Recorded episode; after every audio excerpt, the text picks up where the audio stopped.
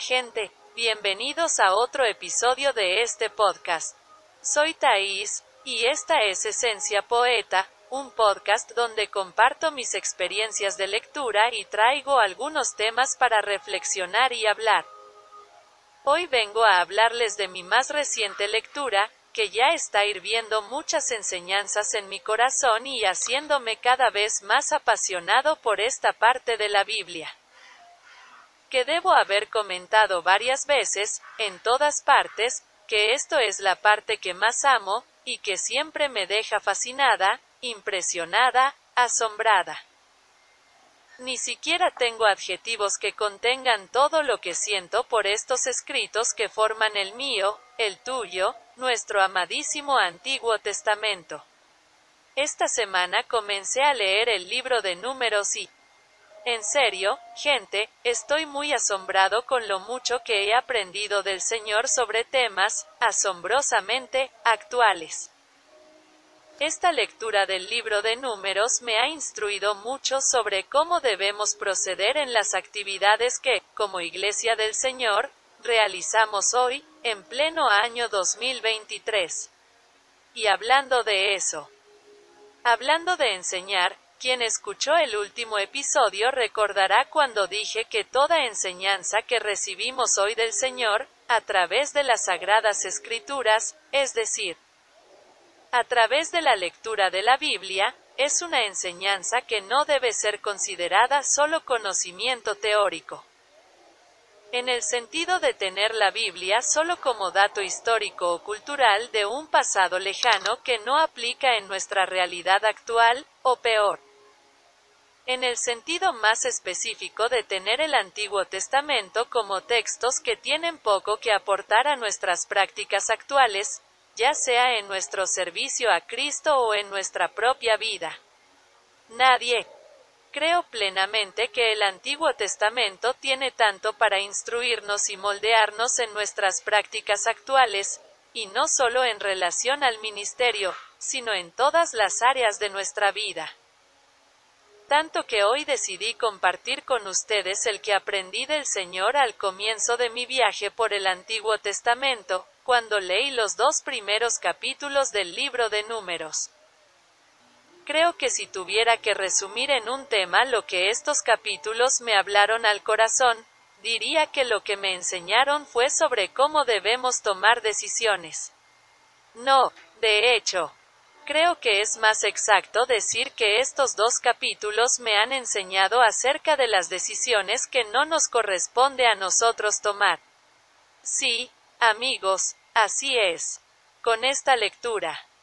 Dios me enseñó que hay elecciones, hay decisiones, principalmente tomadas en el ejercicio del ministerio, que fácilmente podemos confundirnos y pensar que nosotros debemos hacerlas, es decir, Podemos pensar que estas elecciones y decisiones dependen de nosotros en el sentido de que nosotros elegimos o decidimos según nuestra cabeza, según lo que nosotros pensamos que podría ser lo mejor. Según nuestra visión, según lo que nosotros pensamos, o mucho peor, según lo que nosotros queremos, pero definitivamente no es exactamente así como toca la banda, muchachos. Al menos eso es lo que aprendí de los primeros capítulos del libro de números. De todos modos, sin más misterio, vamos directo al grano. En el capítulo 1 del libro de números, vemos que Dios le ordena a Moisés que haga un censo del ejército de Israel. Y ahí es cuando me preguntas, Taís, hermana, ¿qué es esto del censo, por el amor de Dios? ¿Y sabes lo que te voy a responder? Yo digo tranquilos gente, tranquilos, el censo es solo un conteo. Dios ordenando a Moisés que hiciera el censo del ejército de Israel. Básicamente significa que Dios le ordenó a Moisés que contara a los hombres de Israel físicamente aptos para la guerra con el simple objetivo de obtener el número de hombres que tenía el ejército de Israel. Este conteo tuvo en cuenta, por supuesto, la división del pueblo en tribus. Y por eso se hizo el censo según las tribus patriarcales, según los registros de los clanes y familias que había en el ejército de Israel, porque al fin y al cabo, Dios lo sabe todo y le bastó que Dios le dijera exactamente ese número a Moisés, pero ya sabemos que a Dios le gusta tratar con nosotros a base de cooperación. Él quiere que participemos de las acciones, quiere que actuemos junto con Él, en fin, Dios quiere que hagamos nuestra parte en lo que Él está haciendo en nosotros y no solo en nosotros, sino con nosotros, eso es. Dios quiere trabajar con nosotros y no solo en nosotros, ¿entiendes? Así es. Pero volviendo al capítulo 1 de Números, incluso te lo leeré. Dice lo siguiente.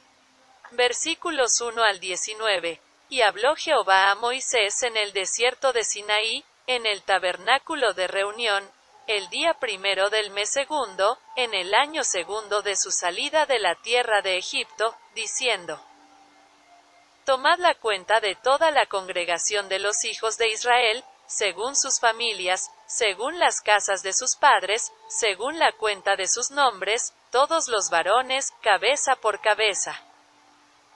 De veinte años arriba, todos los que puedan salir a la guerra en Israel.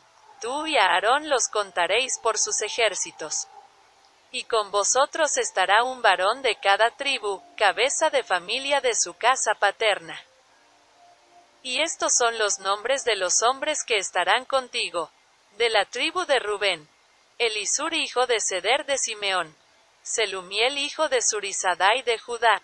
Nazón hijo de Aminadab de Isaacar. Natanael hijo de Suar de Zabulón. Eliab hijo de Elón de los hijos de José. De Efraín, Elisama, hijo de Amihud. De Manasés, Gamaliel hijo de Pedasur de Benjamín, Abidán, hijo de Gedeón y de Dan, Ayeser, hijo de Amisada y de Aser, Payel, hijo de Ocrán de Gad, Eliasaf, hijo de Dehuel de Neftalí, Aira, hijo de Enán. Estos fueron los escogidos de la congregación. Los príncipes de las tribus de sus padres, cabezas de millares en Israel. Y Moisés y Aarón tomaron a estos hombres, designados por sus nombres. Y reunieron a toda la congregación en el primer día del segundo mes, y declararon su descendencia, según sus familias, según las casas de sus padres, según la cuenta de sus nombres. De veinte años arriba, cabeza por cabeza. Tal como el Señor mandó a Moisés, los contó en el desierto de Sinaí.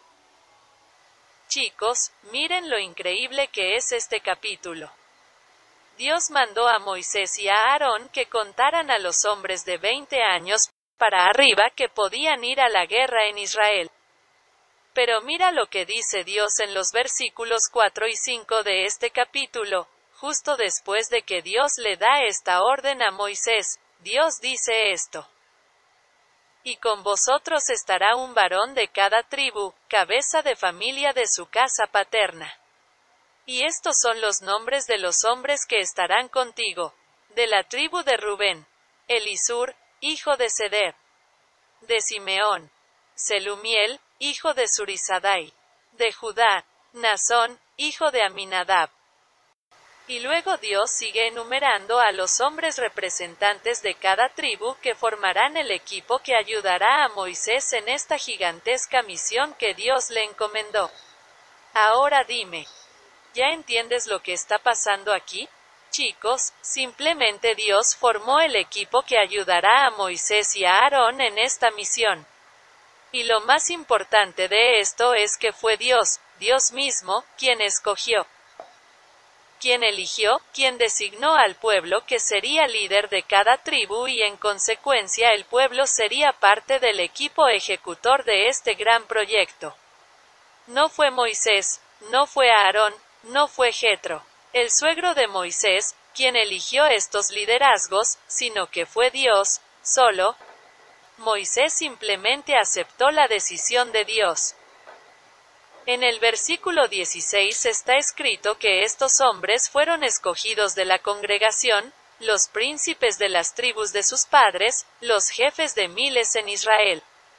Y justo después del versículo 17 dice, Y Moisés y Aarón tomaron a estos hombres, designados por sus nombres.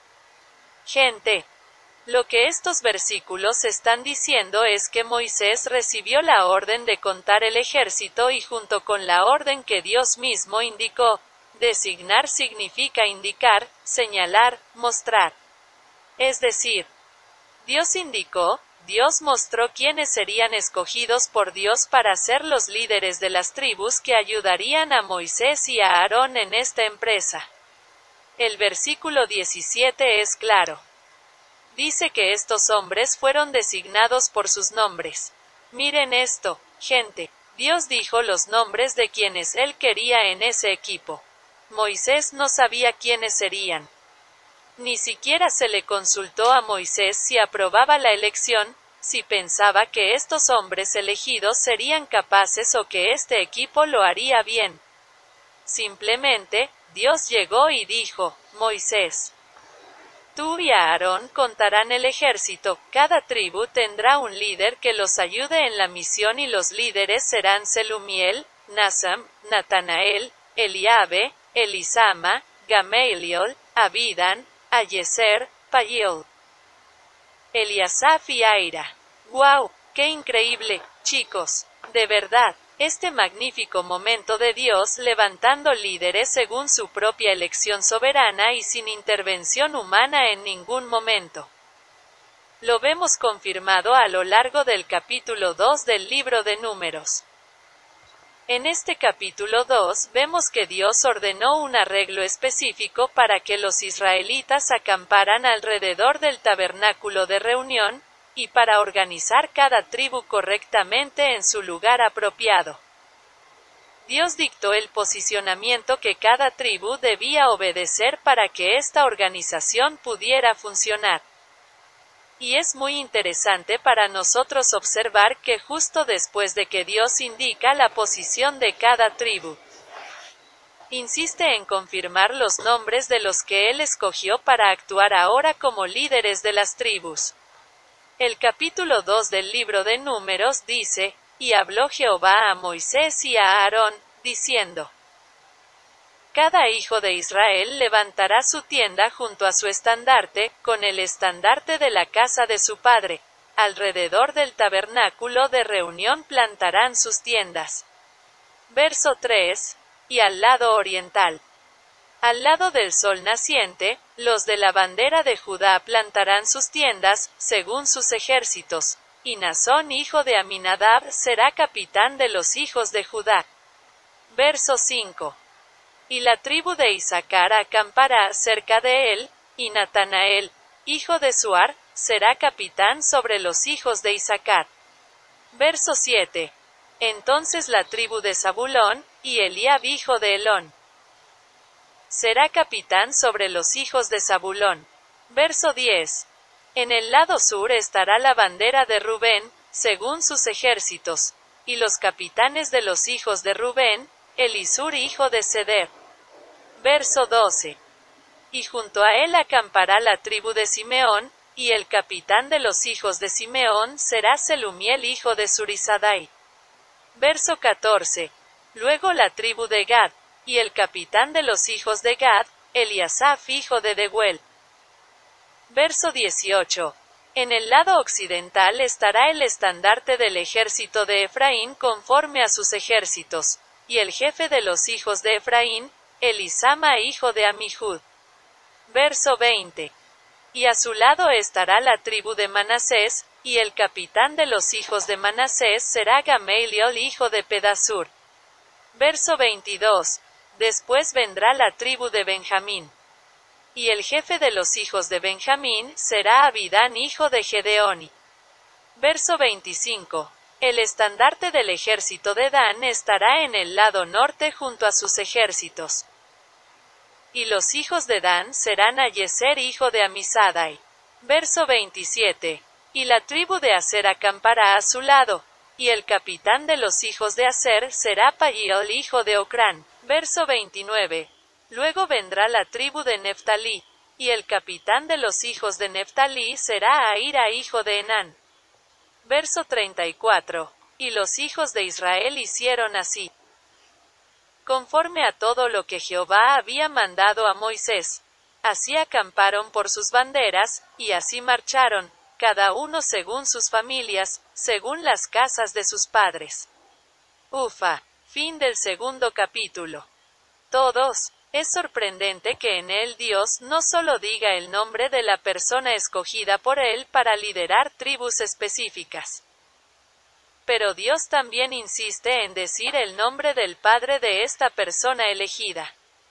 Él dice, el líder de la tribu X será Nashon, hijo de Aminadab, Natanael hijo de Suar, Eliab hijo de Elón y así sucesivamente. Y en esto veo que lo que Dios está haciendo es no dejar ninguna duda sobre a quién ha elegido para componer el liderazgo del pueblo. Y con eso aprendemos que con Dios no sirve de nada querer llamar al Natanael que quieres conducir, porque el Natanael que Dios escogió fue Natanael hijo de Suar, ¿sabes? Dios no deja dudas. Se asegura de que su elección se entienda claramente, ¿sabes? Y para mí fue muy impactante darme cuenta de eso en estos dos capítulos. Darse cuenta de que Dios es quien forma los equipos que se necesitarán para ayudar a alguien en una misión. Y que en esta formación Dios no necesita nuestra opinión porque es su obra y Él hace lo que quiere y elige quién quiere ser. A cargo de grupos específicos que juntos formarán parte de un proyecto mucho más grande. Y eso me recuerda a, ¿sabes qué? De la iglesia, por supuesto. Actualmente, me congrego en una iglesia que está dividida en muchos departamentos, creo, para organizarse en términos del contenido específico de actividades como ensayos, círculos de oración, escuela bíblica, evangelización, etc. Entonces, en este caso, está el departamento de niños, el departamento de adolescentes, el departamento de jóvenes, el departamento de damas, el departamento de hombres. El departamento de escuela bíblica dominical, el departamento de baile, que la gente aquí en el noreste llama más comúnmente coreografía, departamento de música, departamento familiar oficina de misiones, tesorería, etc. Y lo más interesante es que, para cada uno de estos departamentos, se elige un responsable de departamento, que es alguien que coordinará las actividades y funciones relacionadas con cada grupo específico. Y estos líderes suelen ser personas que el pastor de la iglesia llama para liderar estos respectivos equipos. Y eso es exactamente de lo que quiero hablar y relacionar los pasajes bíblicos que leemos hoy en Números capítulo 1 y capítulo 2. Así que vamos, vea bien. Acabo de decir que el pastor de la iglesia llama a ciertas personas a ser parte del liderazgo de la iglesia. ¿Lo entiendes? Dije que el pastor de la iglesia llama. No dije que el pastor de la iglesia elige. Llamar a las personas y elegir a las personas son cosas muy diferentes en este contexto que traigo aquí. Porque cuando leo el libro de Números capítulo 1 y capítulo 2, veo que Moisés no eligió el equipo de liderazgo. Lo que veo es a Moisés solo escuchando la voz del Señor diciéndole quién debe ser parte del liderazgo de la congregación y escuchando de parte de Dios los nombres de aquellos que Dios quería en el liderazgo de la Iglesia. Iglesia, congregación, reunión de la pueblo de Dios, estos nombres aquí son básicamente sinónimos. Lo que hizo Moisés fue llamar a este pueblo escogido por Dios y recibirlos como líderes de las divisiones del pueblo en tribus, es decir, recibirlos como el nuevo equipo de líderes que servirían a Jehová junto con él, y eso hizo Moisés, independientemente de su opinión previa. Y en toda esta trama, veo mucha similitud con la estructura y funcionamiento de las iglesias evangélicas de hoy. Es como si Moisés fuera el pastor, y los líderes de las tribus eran los líderes departamentales. Y la misión que tanto Moisés como los otros líderes llevan a cabo en cooperación a instancias del Señor es simplemente la obra de Dios pueblo. Y lo que me parece extraordinario de estos capítulos, pueblo mío, es que cada uno conoce exactamente su lugar, su función, su autoridad y su sumisión. En este capítulo veo a Dios enseñándome que una obra de Dios es realmente una obra de Dios cuando se rige en todo y en los más pequeños detalles por la voluntad de Dios. Principalmente en términos de liderazgo. Sabemos que gracias al liderazgo, las personas prosperan o sufren. Debido al liderazgo, las personas se unen o se separan. Debido al liderazgo, las personas crecen espiritualmente o se estancan. Debido al liderazgo, la gente teme más a Dios o se revela por completo. Debido al liderazgo, la gente practica más bien o mal. Sí. Sé que esto no es una regla general, pero es innegable el impacto de un líder en los caminos y actitudes que seguirán las personas. Y, principalmente, cuando se trata de la Iglesia del Señor obra de Dios, que involucra guerra espiritual, lucha entre carne y espíritu, vanidad humana, intereses terrenales versus visión del reino y enfoque en la eternidad con Cristo, el tema del liderazgo y Principalmente, la elección de los líderes se vuelve extremadamente importante y delicada. No podemos confiar una elección tan importante a nuestra visión limitada superficial y completamente parcial, incluso si tratamos de negarlo con todas nuestras fuerzas.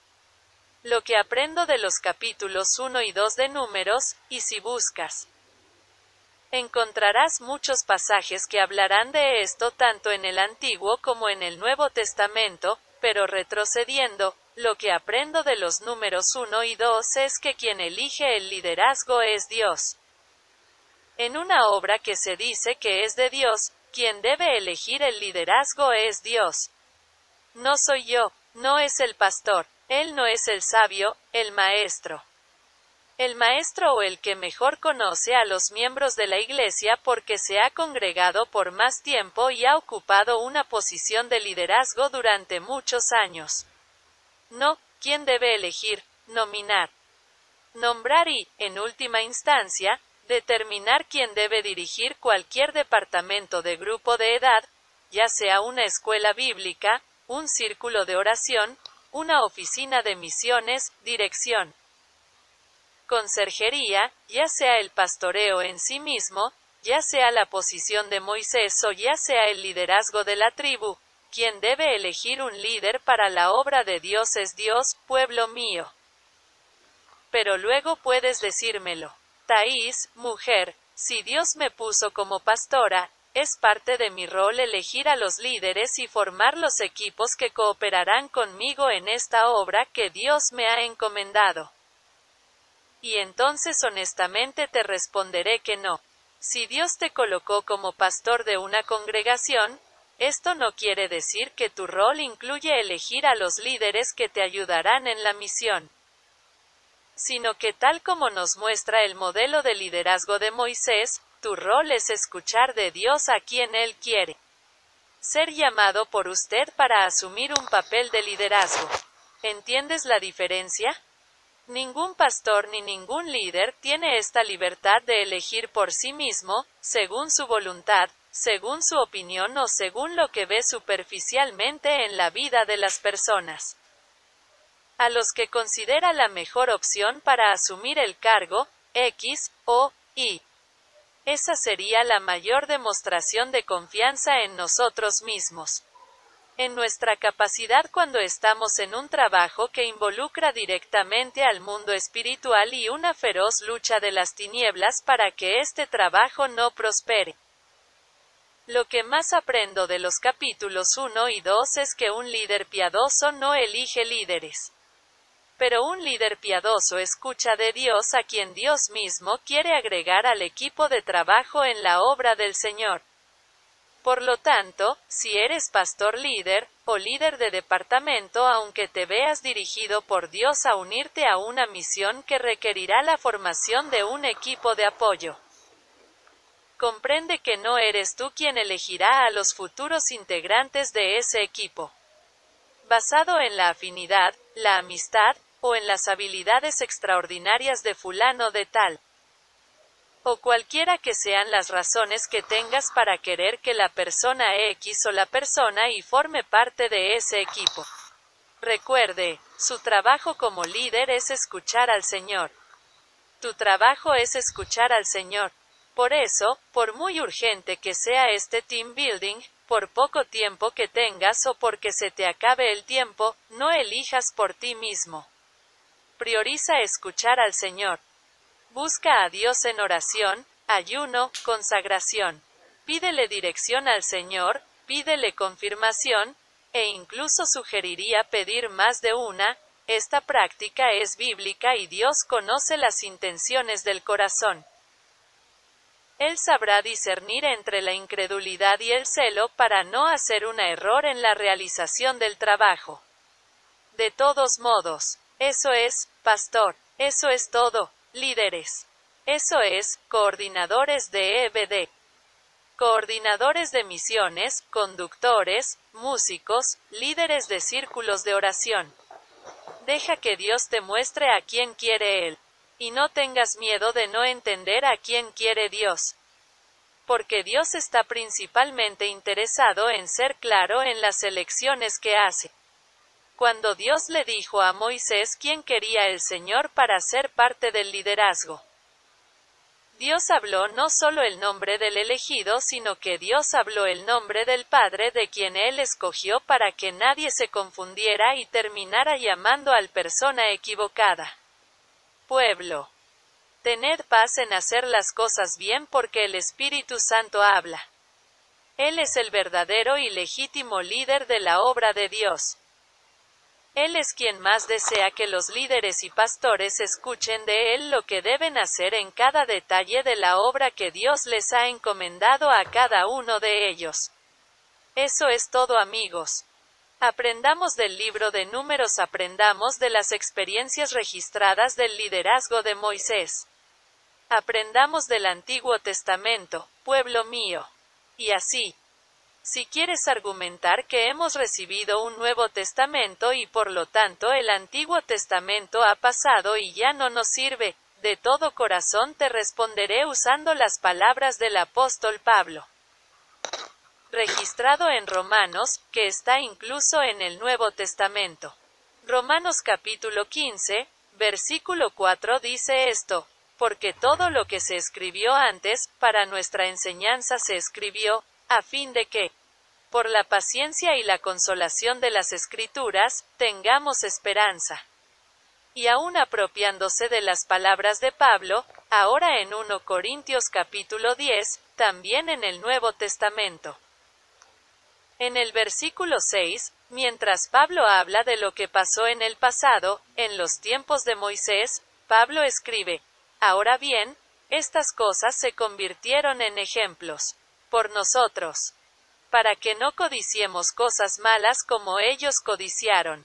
Y en ese mismo capítulo 10 de 1 Corintios, versículo 11, Pablo concluye diciendo, cito, Estas cosas le sucedieron como ejemplos y fueron escritas para nuestra amonestación, en quienes han llegado los fines de los siglos. Y, si aún con todo esto dices, ok Thais, entiendo, pero mi modelo de liderazgo y pastoreo no es Moisés, es Jesús y Jesús eligió a los doce que lo ayudarían en la misión. Entonces yo, Thais, te invito a medita conmigo en Mateo capítulo 10, versículos 1 al 4, Marcos capítulo 3, versículos 13 al 19, y Lucas capítulo 6, versículos 12 al 16.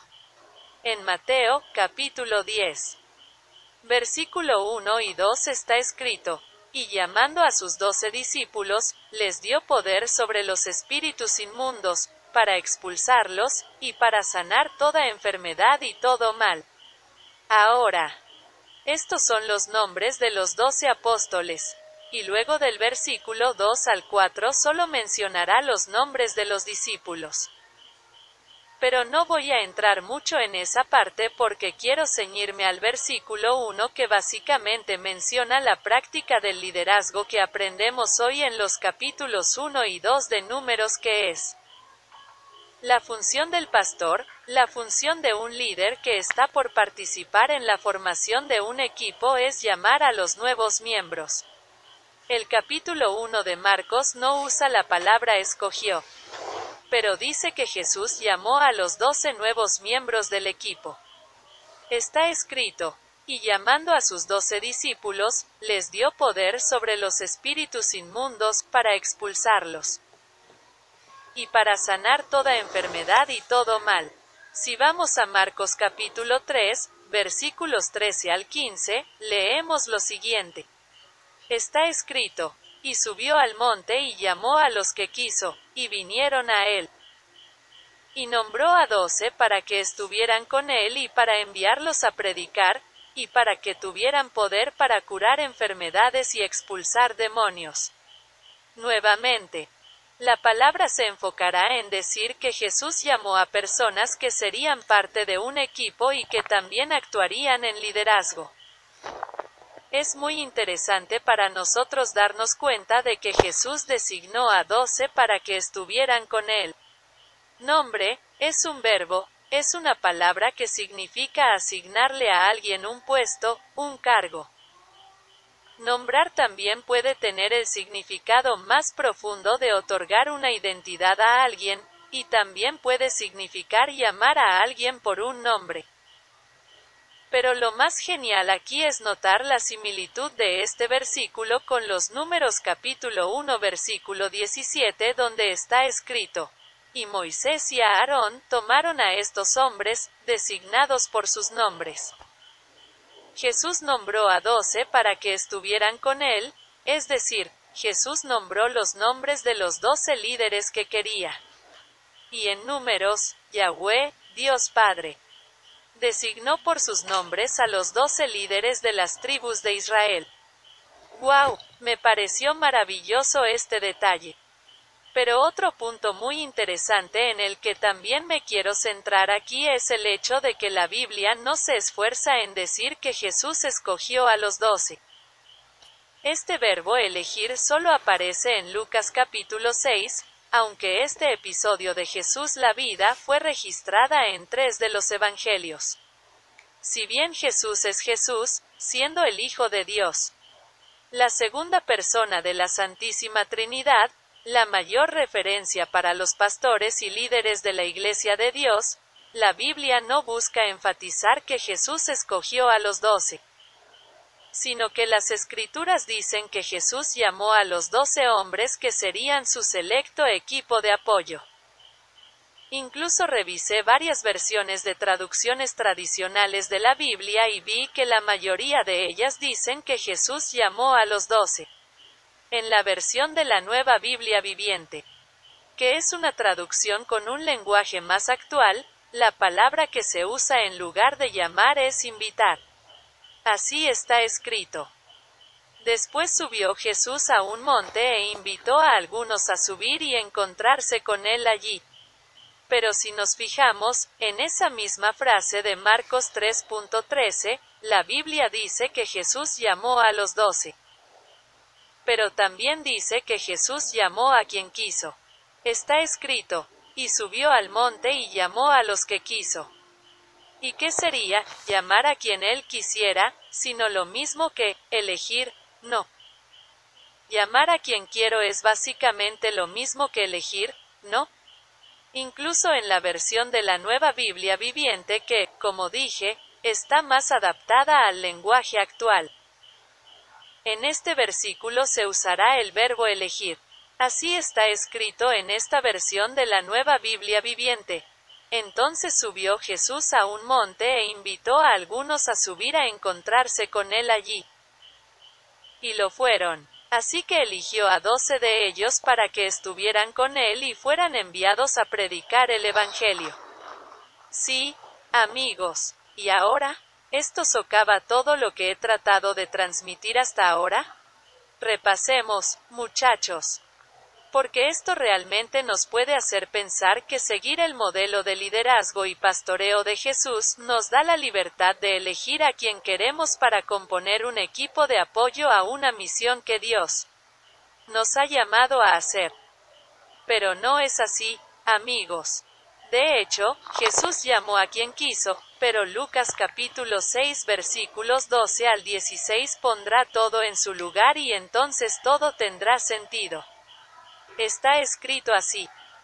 Y aconteció en aquellos días, que subió Jesús al monte a orar, y pasó la noche orando a Dios. Y cuando se hizo de día, llamó a sus discípulos, y escogió a doce de ellos, a los cuales también llamó apóstoles.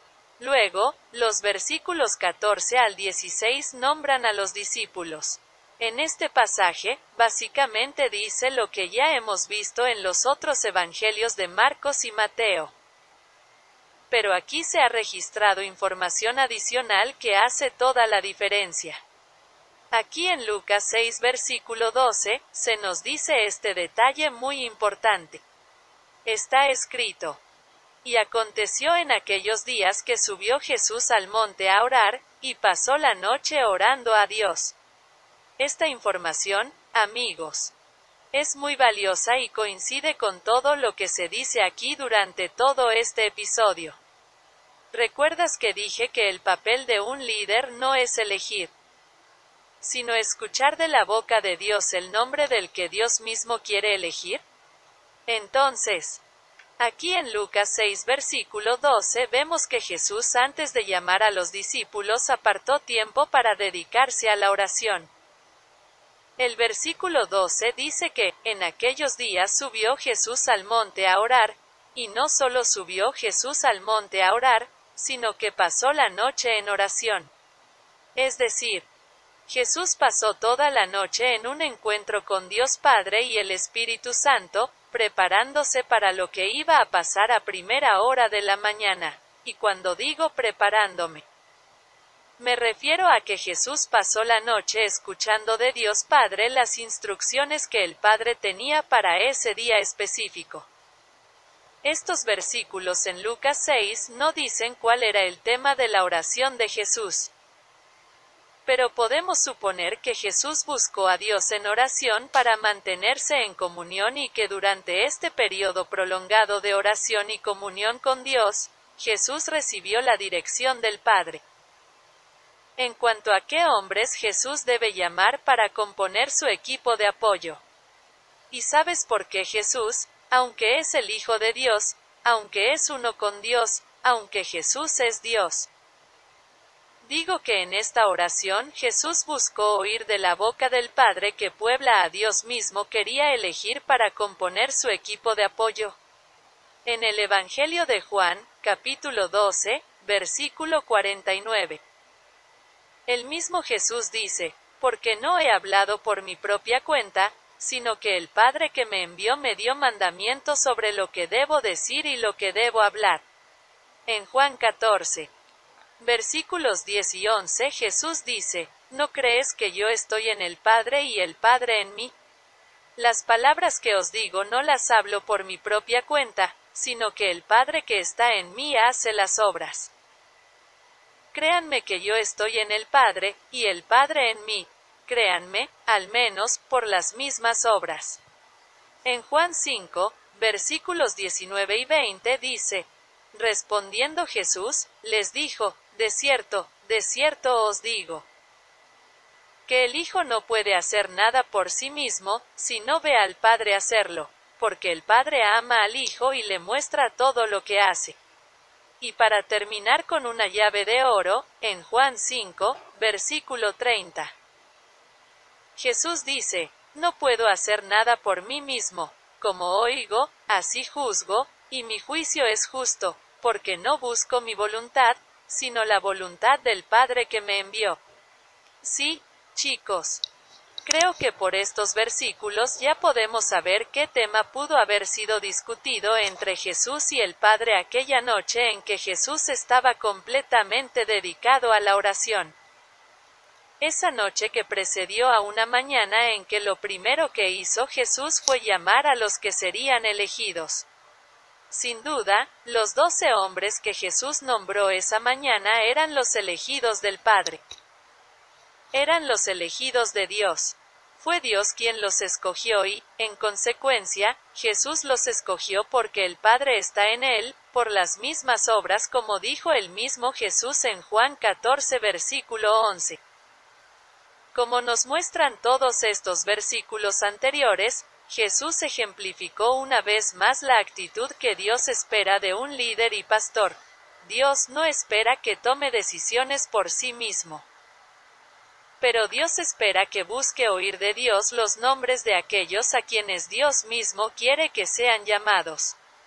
Cuando Lucas 6, versículo 13 dice que Jesús escogió a doce discípulos. Este verbo elegir podría usarse justamente porque Jesús siempre consulta a Dios antes de hablar o hacer cualquier cosa para asegurarse de que Él solo hable y haga lo que realmente es la voluntad del Padre. Y eso es básicamente lo que debemos hacer también. Eso es todo chicos. Liderazgo. No elijas a nadie. Escucha de la boca de Dios los nombres que Él mismo escogió para formar su equipo de apoyo. Y recuerda, tu papel es escuchar la dirección de Dios y solo después de eso, llamar a los elegidos. Por tanto, si Jesucristo, el buen pastor, es en verdad vuestro modelo y mayor referente de liderazgo y pastoreo, dedicaos a la oración, dedicaos a la escucha de Dios y que, por la gracia de Dios, se cumplirá en vuestro ministerio. Lo mismo que Jesús declaró al Padre en Juan 17 versículo 4, que dice, Te glorifiqué, Señor, en la tierra, habiendo terminado la obra que me diste que hiciera. Eso es, todos. Quédense en la paz de Jesús y hasta la próxima, si Dios quiere.